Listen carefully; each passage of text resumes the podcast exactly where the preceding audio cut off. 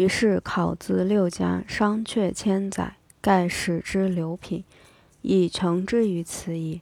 而普散淳萧，时移世易，尚书等四家，其体久废，所可述者唯左氏及汉书二家而已。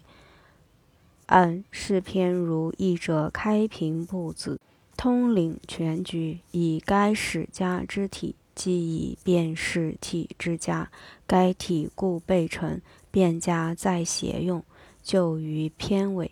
欲作转书，既言而不著，遂序也；既事而不详颠末也；国别而不归典事也；待远而不立线段也。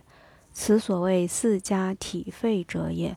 若乃今年尾月，叙时事，则全次分明；记志表传，举一朝，则起气完备。此则所谓祖述唯有二家者矣。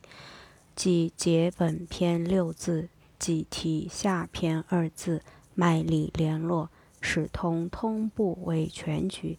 据此可见。